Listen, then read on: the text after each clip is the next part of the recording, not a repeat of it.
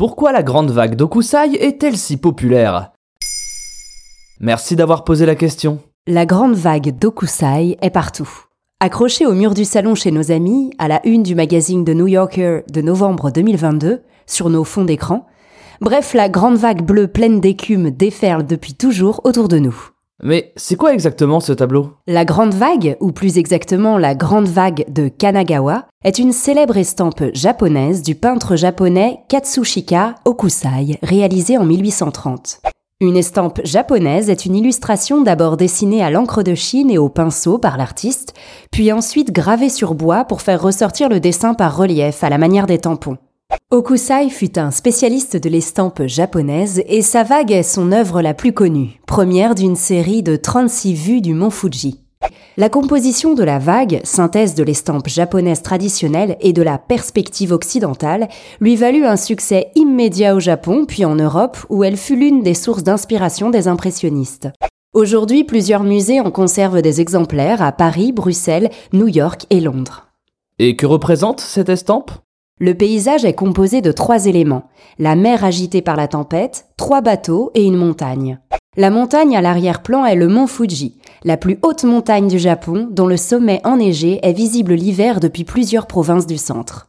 Cette montagne exerce depuis toujours une certaine fascination, lieu de pèlerinage, de méditation et symbole de beauté. La scène représente trois barges prises dans une forte tempête. Ces bateaux rapides servaient à transporter du poisson. On assiste ici à une scène du quotidien dans la région de Kanagawa, au sud de Tokyo, au XIXe siècle.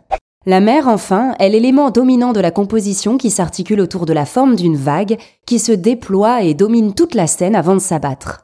Cette vague est parfois présentée comme un tsunami ou une vague monstrueuse et fantomatique. La violence de la grande vague qui s'oppose à la sérénité du fond vide peuvent faire penser au symbole du yin et du yang. L'homme, impuissant, se débat entre les deux. On peut donc y voir une allusion au taoïsme, mais également au bouddhisme. Les choses fabriquées par l'homme sont éphémères à l'image des barques emportées par la vague gigantesque, et au shintoïsme, la nature est toute puissante.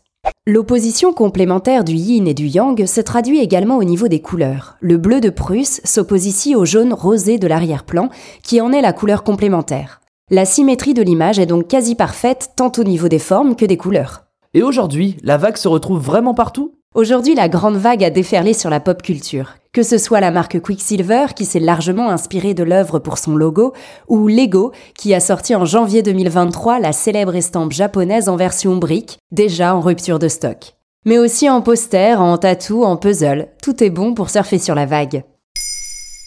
Maintenant, vous savez, un épisode écrit et réalisé par Carole Baudouin. Ce podcast est disponible sur toutes les plateformes audio. Et si cet épisode vous a plu, n'hésitez pas à laisser des commentaires ou des étoiles sur vos applis de podcast préférés.